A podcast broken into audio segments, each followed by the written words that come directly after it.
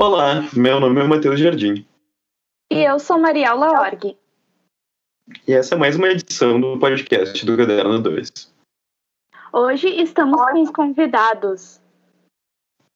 Oi, eu sou a Beatriz Petri Fontana, sou diretora, roteirista e animadora do curta Sopa no Ar. Oi, eu sou o Thiago Dorsch, eu sou produtor, diretor de arte e animador 2D do curta Sopa no Ar. Estudantes de cinema e realizadores do Curta Gaúcho Sopa no Ar, ganhador do Prêmio Assembleia Legislativa do Festival de Cinema de Gramado, na categoria Melhor Direção de Arte. Vamos fazer um bate-papo sobre como foi a trajetória deles com o curta até a chegada ao Festival de Gramado.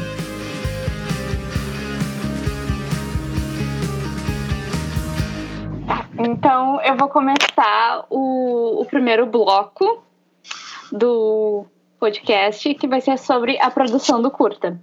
Então, a Beatriz, que é a diretora do curta, como é que surgiu a ideia uh, de fazer esse curta? Como é que surgiu o roteiro? Uh, tá, no, no, curso de realização audiovisual, no terceiro ano do curso, a gente tem que fazer um. Cada, cada aluno faz, uh, dirige o seu. Como é, é? Roteiriza e dirige o seu próprio curta, né? Uh, e eu entrei no curso já pensando uh, que eu queria trabalhar com animação e direção de arte. Então, eu aproveitei essa oportunidade de fazer o curso do terceiro ano e resolvi fazer uma animação. Tá, até aí tudo bem. Uh, aí, assim, no segundo ano, no final do segundo ano, a gente já tem que ter uma ideia para o curso, para poder usar o terceiro ano do curso inteiro, inteiro para uh, realizar o curso, né?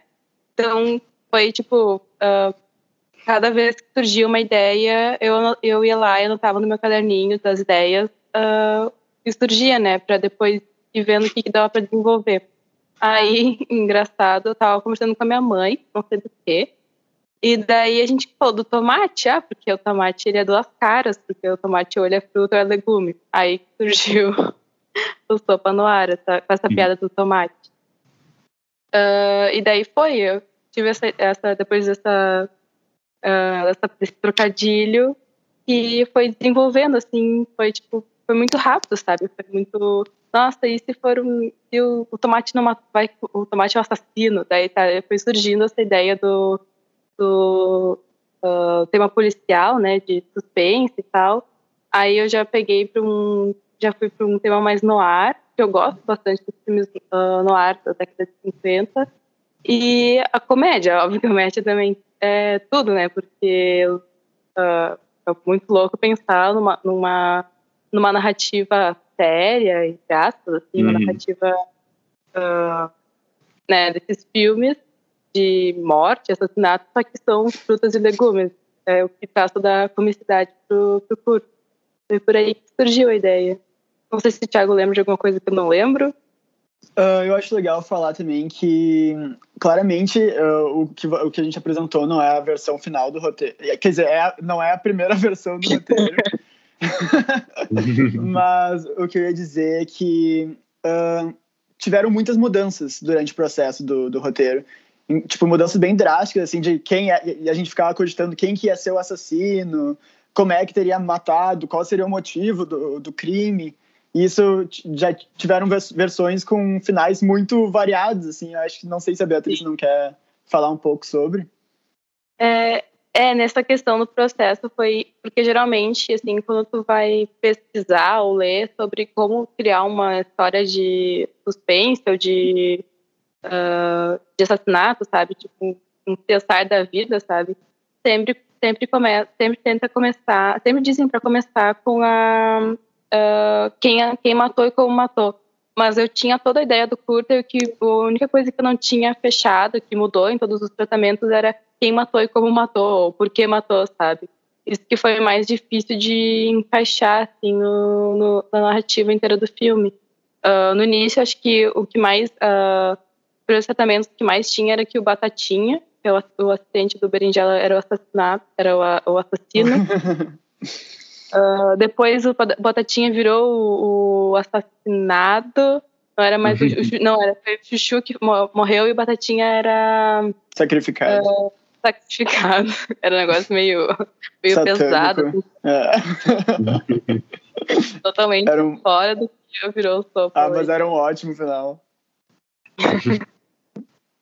E daí eu vi que tava, muito, tava ficando muito adulto e a gente acabou, né, não, pra não ter um filme, virar, não acabar virando um filme ah, tão adulto, sabe? Uhum. Fala, Thiago. Não, é que a versão satânica era do culto do Bergamotomé, né? O, Berga, o Bergafomé. Isso. Ah, era Tipo, muito boa. O que eu adorei nesse curta é que ele conseguiu pegar um gênero que, que é o gênero noir, que é, que é um gênero mais antigo e já foi usado tipo, muitas vezes em Uhum. filmes, e ele conseguiu fazer de uma maneira muito assim, inovadora, sabe? E, e divertida. Uhum. E é, e é assim, há uma parte super, super importante, eu acho, no cinema, é a gente conseguir ah, pegar gêneros antigos e trazer uma nova abordagem para eles. E acho que esse, esse curta conseguiu fazer isso de uma maneira ah, muito, muito boa. Ah, obrigado, Mari. E assim, também tenho muita curiosidade em relação a como é o trabalho ah, da direção de arte em um curta de animação. Porque, assim, a gente tem muito, muito material sobre como é a direção de arte em, em curtas ah, live action. Não sei como é que se fala. Aham. Com, Sim, tá certo, tá certo. É. E, mas como é esse trabalho em relação à animação? Então, ahn, a gente foi um caso especial, assim. É, a pergunta ahn, eu vou responder mais direcionada a como é abordado dentro do nosso curso, porque é muito diferente de como é no mundo lá fora, sabe? Porque eh, geralmente direção de arte é dividida em diversas subcategorias e pessoas, e, e no nosso curso, que é o curso de realização de visual na Unicinos, Ahn, é uma pessoa só que faz toda a direção de arte, normalmente.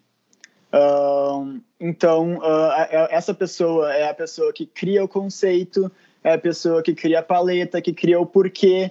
Ah, ah, por exemplo, a gente tem um personagem, a gente lê o roteiro e a gente tem que ver, ah, quais são os trejeitos desse personagem, como é que ele fala, de que época que ele vive, o que, que será que ele vestiria, sabe? A gente que cria todo o conceito por trás de cada um dos personagens. E isso é uma coisa que a gente mantém, por exemplo, para animação também. Mas como a Bea é a, anima, é a diretora do, do curta e a animadora 3D, ela claramente já tinha todos os, os personagens, os figurinos que eles iam usar em mente, assim. Então, o trabalho da direção de arte, mais especificamente para esse curta, foi um trabalho mais focado na criação de objetos. Uh, no, por exemplo, todos os objetos em 3D que apareciam no curta, a gente tinha que desenhar eles antes de todos os diferentes pontos de vista. Por exemplo, uma cadeira, vista de frente, vista de costas, vista de cima e vista de baixo, para Bea moldar em 3D no Blender depois.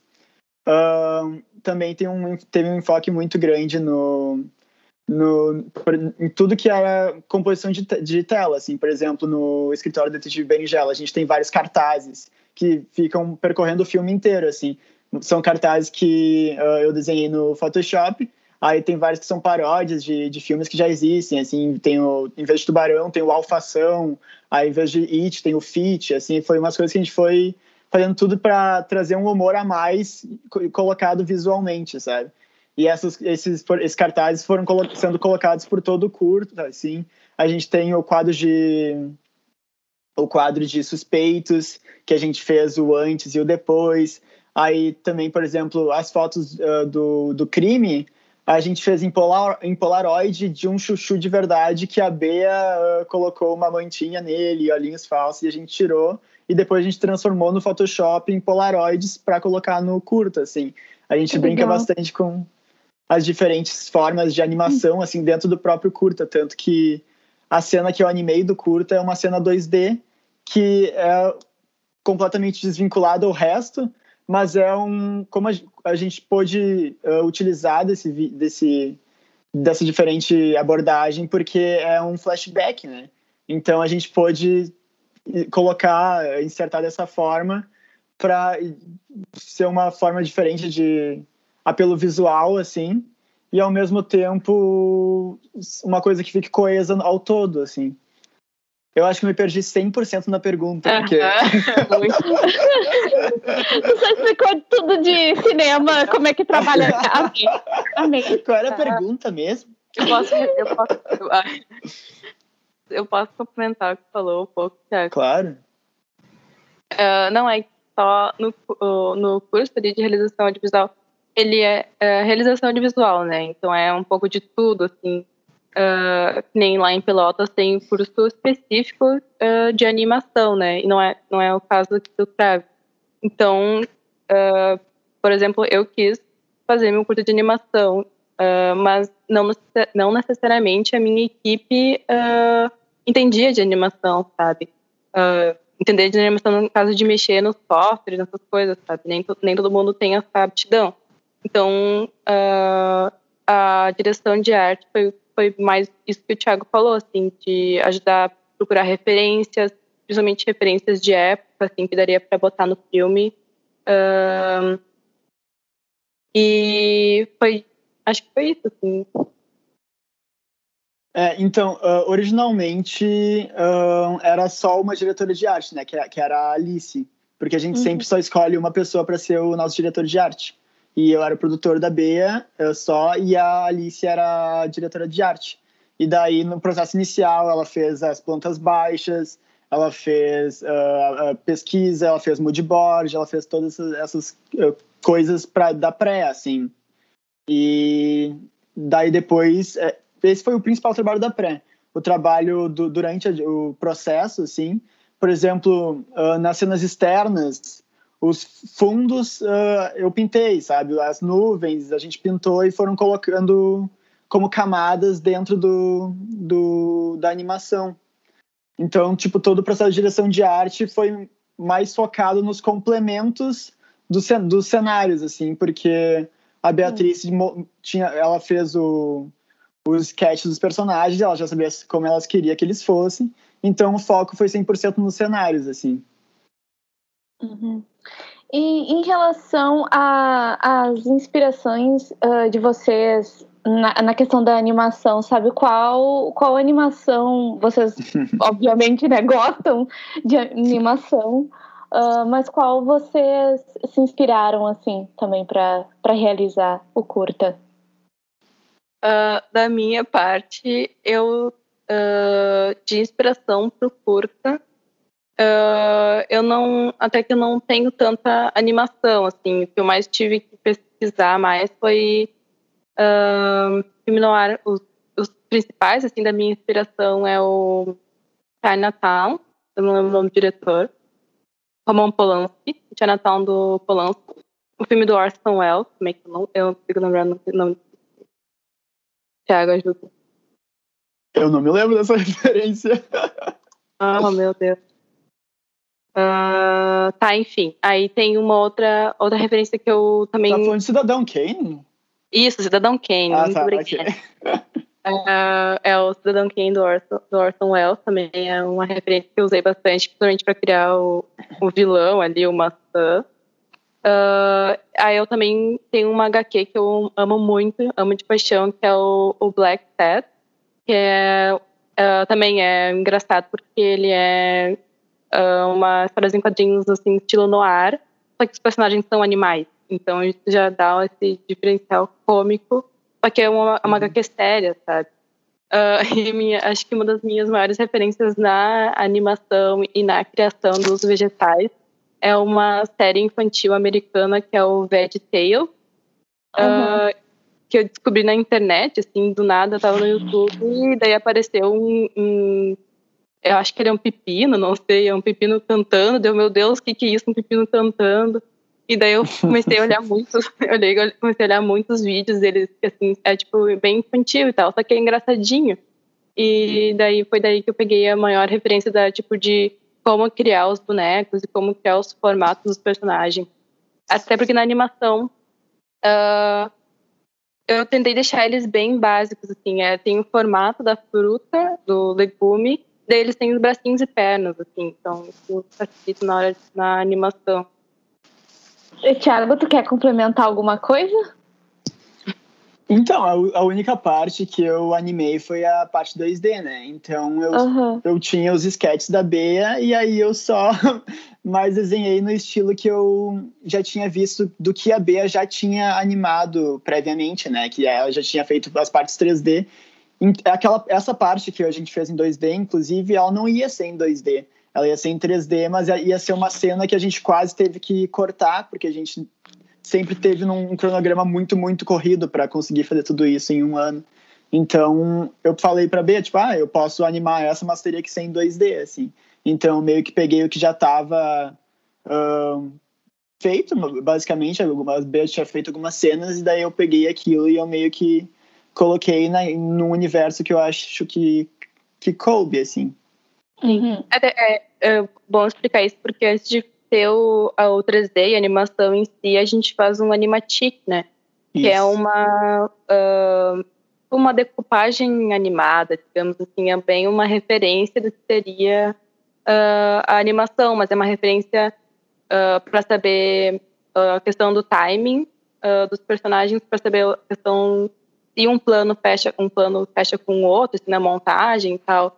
Então, como essa cena do Chuchu seria mais uma cena, seria tipo uh, mais uma modelagem de um boneco com um rig, que é o esqueleto da animação e tal. Aí a gente achou melhor fazer um 2Dzinho. Isso. Tanto que a única cena que o Chuchu aparece, ele tá morto, né? Então a gente teria que fazer ele, tipo, vivo, modelado vivo, e teria que fazer todo o esqueleto dele pro movimento ainda. E seria uma coisa que não caberia dentro do cronograma que a gente tinha, que já era muito apertado. Sim. É, vocês têm quanto tempo, mais ou menos, para realizar? Porque imagina, né? Uma animação não é algo. Não é algo fácil de fazer, né, gente? Tipo, demora muito tempo umas animações. Sim. Tipo, quantos vocês tiveram? Em tese, a, a gente tem um período letivo, assim, começa em fevereiro e termina em dezembro. Mas a, antes disso, a gente tem toda uma questão uh, ali do curso, né, de Uh, tem que ter o roteiro pronto, aí, eu não sei, no final de fevereiro a gente faz um pitching, que é tipo uma apresentação para os professores da, no, da, nossa ideia, a gente uh, define as equipes, tem todo, todo, esse processo da pré, que a gente ainda estava, tipo, definindo equipes, uh, definindo 100% o roteiro, essas coisas que eu não sei, deixa eu lembrar, eu acho que nosso, o nosso Animatic, a versão final do Animatic ficou pronta em agosto, eu acho. Uh, e eu, comecei, eu lembro que eu comecei a fazer as animações em 3D no final de setembro. Uhum. É, eu me é. lembro que. Não, termina, termina. Não, só ia dizer que até porque a gente, ah, como cada um está fazendo o seu curta, a gente, cada um faz uma, uma função diferente no curto do colega, né? A gente divide assim, a turma em equipes e tal. Então, eu estava fazendo a produção do curso do Thiago, também fiz outras três uh, direções de arte, também fiz assistência de direção, o Thiago também fez as, as outras assistência de direção dele, do curso que ele estava participando e tudo, então, tipo, era muita coisa, ainda mais a animação. Nossa, e vocês, tipo, uh, se revezam para fazer tudo, né? Uh, assim, está, está em todas as produções de uma equipe, né? Tipo, no roteiro, na, uh, na direção, na arte, para então, uh, saber como é que é, né? Sim, sim uh, é. normalmente, normalmente o roteiro é sempre o diretor que faz na nossa faculdade, mas uhum. não não é necessário que seja, sabe? Tanto que eles até estimulam às vezes que as pessoas Uh, chamem um outro colega para participar da produção do roteiro e tudo mais. Mas normalmente é sempre o diretor que escreve o próprio roteiro. E daí, por exemplo, eu eu faço especialidade de direção de arte e de roteiro. Eu tenho que, uhum. na minha especialidade de direção de arte, fazer a direção de arte de outros curtas. No caso, eu fiz de outros quatro curtas, além do da, do da B. Uh, e uh, tu tem que produzir um curta, tu tem que dirigir o teu próprio curta e tu tem que fazer assistência de direção no curta de outra pessoa. Então é uma coisa muito corrida, assim. Sim. Uh, eu, por exemplo, que eu, eu fiz produção da Beatrice, que é, era uma animação, eu tinha que fazer também outra produção. Eu também uhum. fiz outra produção. É, a Bea fez a, a minha e ela fez de outra animação que teve também. A da Natalie. Vocês estavam falando sobre a estrutura do CRAV, né, e do curso, que é o curso de vocês, sobre em relação a essa produção do curta. E o que, que vocês acham sobre a experiência de fazer ele como, como estudantes? E, tipo, uh, como foi o contato de vocês com a, esse, que eu imagino que, que não seja o primeiro, mas um dos primeiros contatos com a, com a, a produção mais profissional de um filme? Para vocês? Boa. Eu acho que é muito importante isso que eles fazem, que eles, uh, eles fazem de uh, oportunizar um set uh, e porque senão a gente, eu tenho certeza que a gente ia acabar fazendo muita cagada no set na vida real e não ia ser legal pra gente. Então, a gente já acaba aprendendo um pouco com os erros que a gente faz no set aqui no curso, no, no curso. Então, eu acho que Uh, eu não sei, eu, eu escolhi por fazer uma animação, uh, uma animação, então não, não, da minha parte, da animação, eu não, não tive que dirigir, assim, em set. Claro que eu tive a direção de dublagem, eu tive a experiência de dirigir a dublagem, né, dos atores, uh, mas eu, da minha parte de direção de arte, foi sempre bem tranquilo o set, eu gostei bastante. Uhum. Não sei, eu acho que Sete é uma coisa muito legal, porque tá todo mundo reunido ali. E como a gente é uma turma pequena, assim, é uma, um grupo pequeno, sete, sete são pequenos, é tipo entre 20 e 25 pessoas no máximo, eu acho. Então, uh, é muito bom. Uh, tipo, a gente, eu não sei explicar isso, a gente cria um laço entre a gente, assim, no set, e é muito, muito bom. Mas também às vezes há brigas, mas isso é, acho que é normal em todos os sets, em todo o mundo. um, eu sempre considerei muito especial essa oportunidade de poder fazer o meu próprio curta, sabe? Em que eu não tenho que tipo passar por uh, pitchings, uh, falando a minha ideia e alguém ter que aceitar a minha ideia para conseguir uma equipe produzir.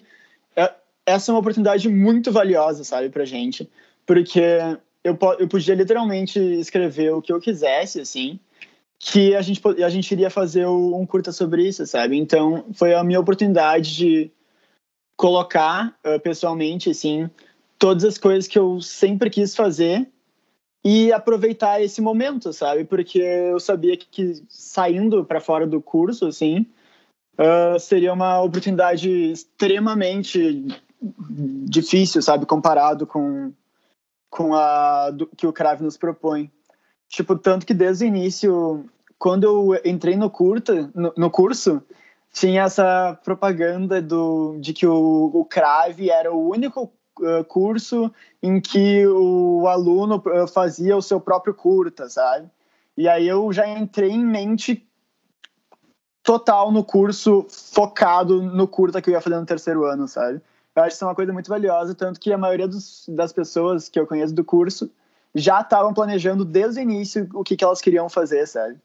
Tá, então a gente já pode partir para o segundo bloco, uh, que é sobre a experiência uh, no festival, né? E a vitória de vocês uh, com o prêmio da Assembleia Legislativa na categoria Melhor Direção de Arte.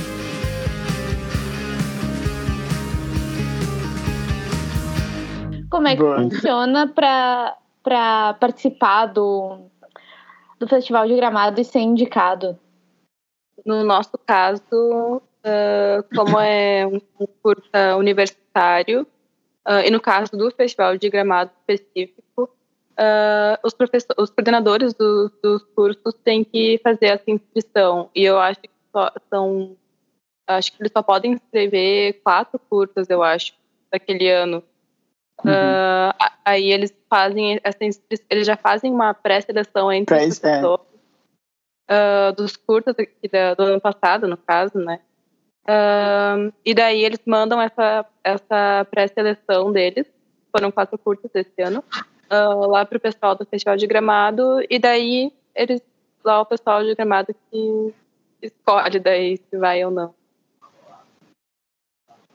Sim. E como foi assim quando vocês viram que o curta tinha sido nomeado para na categoria de curtas gaúchos? Uh, então, tipo, eu acho que já foi uma alegria muito grande só quando o nosso curso escolheu o Sopa Noir como um dos quatro, sabe? É. Então a gente já estava muito felizes e aí o momento que a, que a Beatriz recebeu o e-mail assim foi total êxtase, sabe? Ainda mais Nem que a gente tá... Que é? Nem foi e-mail. Foi o que eu falei. Não, eu não recebi, o cara me ligou. Ah, eu lembrava como se tivesse recebido e-mail. Ai, Ai, que chique, ele te ligou. É. Ele me ligou porque eu não respondi. Ai, que horror. não, ele, ele me ligava, só que é tipo um número desconhecido, eu nem sempre atendo. E ainda mais estava nas férias, eu não ia ficar atendendo o número.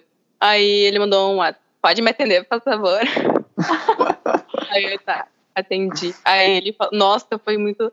Eu lembro que isso foi um dia, foi antes do almoço, e eu tava fazendo, meus pais não estavam em casa, eu tava fazendo almoço pros meus irmãos. Aí o cara me ligou e daí ele, tipo, ah, uh, a gente queria falar que Sopa na área entrou no festival de gramado. E daí eu fiquei, meu Deus do céu, o que, que é isso? Meu coração parou por um momento. Uhum. Ah, e vocês, mas, vocês tinham expectativa durante a produção do filme? Oi? Oi? Vocês tinham essa expectativa durante a produção do filme? Eu acho que, tipo, todo mundo meio que faz o seu curta já esperando, sabe, que ele seja selecionado, assim, pelo menos uh, durante a produção do Sopa Noir, a gente tinha uma ideia, assim, de que teria grande chance dele ser selecionado por ser uma animação 3D e ser um grande diferencial, sabe, pro que normalmente o nosso, curta, nosso curso dá. Tanto que essa foi uma das únicas animações 3D já feitas no curso, assim, sabe? Então a gente tinha uma ideia de que, tipo, pelo menos o, o curso ia escolher ele, porque a gente sempre teve um apoio muito grande dos nossos professores, assim. Mas que seria realmente escolhido, assim, aí a gente já não, não tinha a, a ideia, assim, tão formalizada. O Thiago muito otimista. É porque eu acho, eu acho que a gente, a gente uh, é porque a gente tem muito contato, a gente ali no curso tem muito contato com o Festival de Gramado acho que no prime primeiro ano já a gente foi uh, uma vez, tipo, de ônibus, todo mundo para lá ver um, um, filme, um longa. Aí no segundo ano uh, também, eu acho, não me lembro. Ou daí, o ano passado a gente foi, uh, todo mundo, a gente passou o final de semana lá, então a gente, tipo, acompanha lá o também. Ano retrasado não foi, essa foi ano passado. Ah, tá.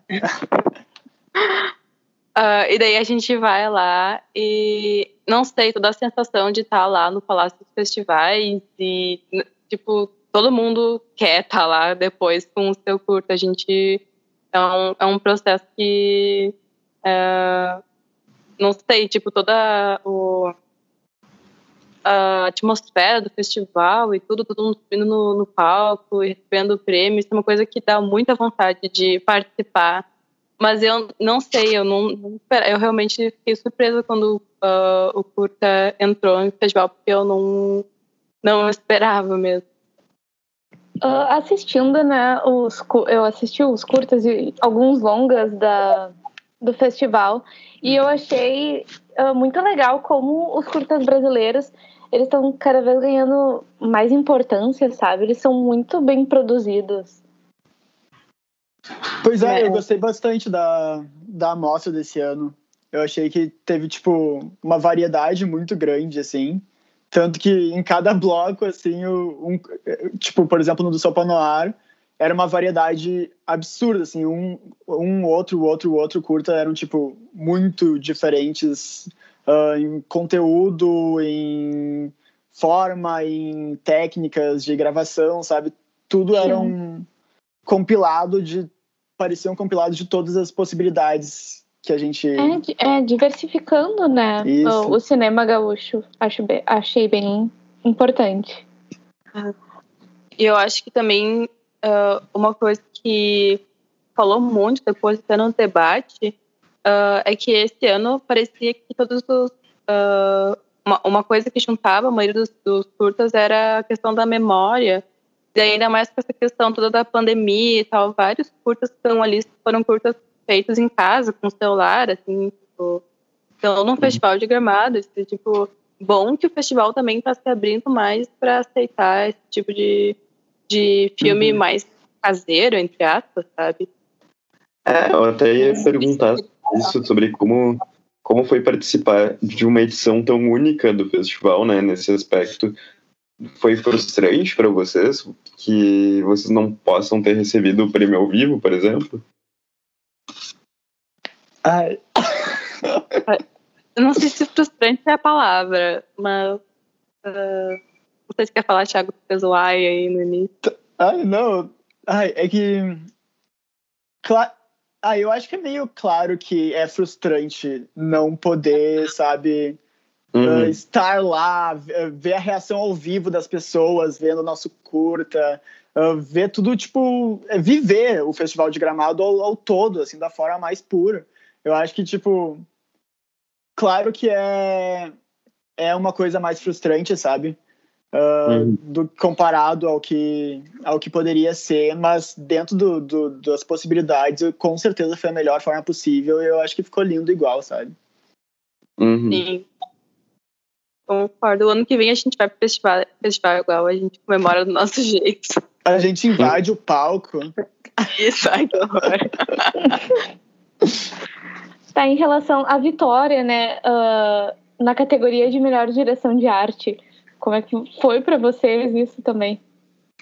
É, eu não sei, eu também não, da mesma forma que eu fiquei bem surpresa quando o, o Curto entrou no festival. Uh, tá claro que eu digo isso, mas uh, não, não, tipo, diminuindo o meu curto. Eu acho que meu curto ele é bom, tem potencial claro. e tal. Mas é que realmente a gente sempre pensa que não, para não, não criar expectativas para depois não se desapontar, né? É, então eu eu não sei, eu não, não tava uh, apostando que eu, eu tava assim, tipo, no máximo eu achava que talvez o curto ia ganhar uh, alguma coisa de roteiro, porque é uma, tipo, uma narrativa diferente, sabe?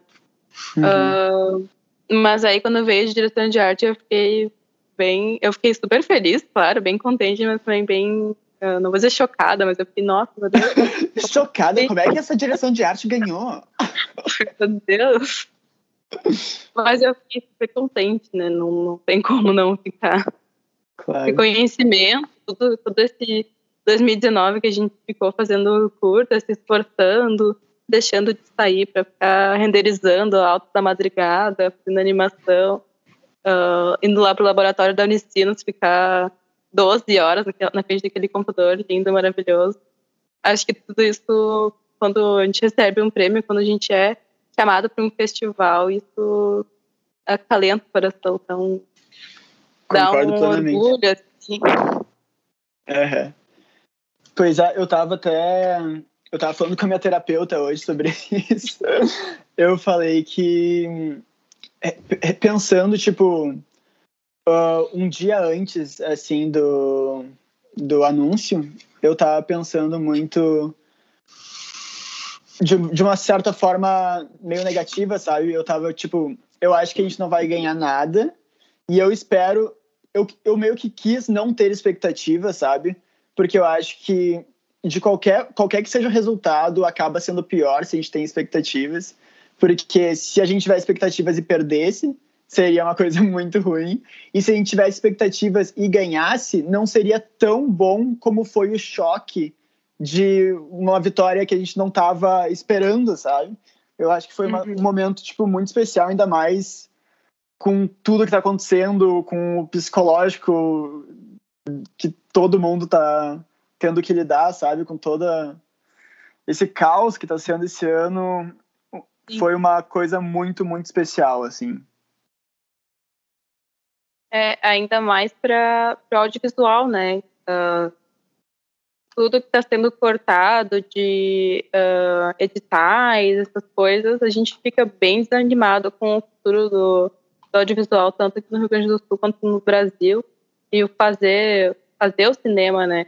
E daí lá, receber um prêmio numa hora dessas é um incentivo a mais de que, tipo, ah, eu quero continuar. Eu sei que o caminho é longo, o caminho é difícil, mas eu quero continuar fazendo filme no Brasil. Muito obrigado, Thiago e Beatriz, pela participação e contribuição de vocês. Ah, muito obrigado por nos chamarem. Foi uma oportunidade muito boa e é muito especial falar sobre o que a gente mais ama, assim, e foi um momento muito valioso nas nossas vidas, assim, então é muito bom receber o, o reconhecimento e o feedback de vocês também. Acho que foi muito especial esse, essa entrevista pra gente. Agradeço muito o convite vocês e realmente acho que tudo que a gente falou aqui foi de coração e obrigada por continuarem acreditando também no, no audiovisual gaúcho, no audiovisual brasileiro e é isso.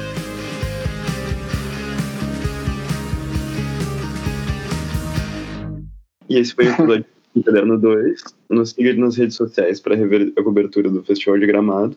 E nós estamos ativos no Facebook, no Instagram e no, Twitter.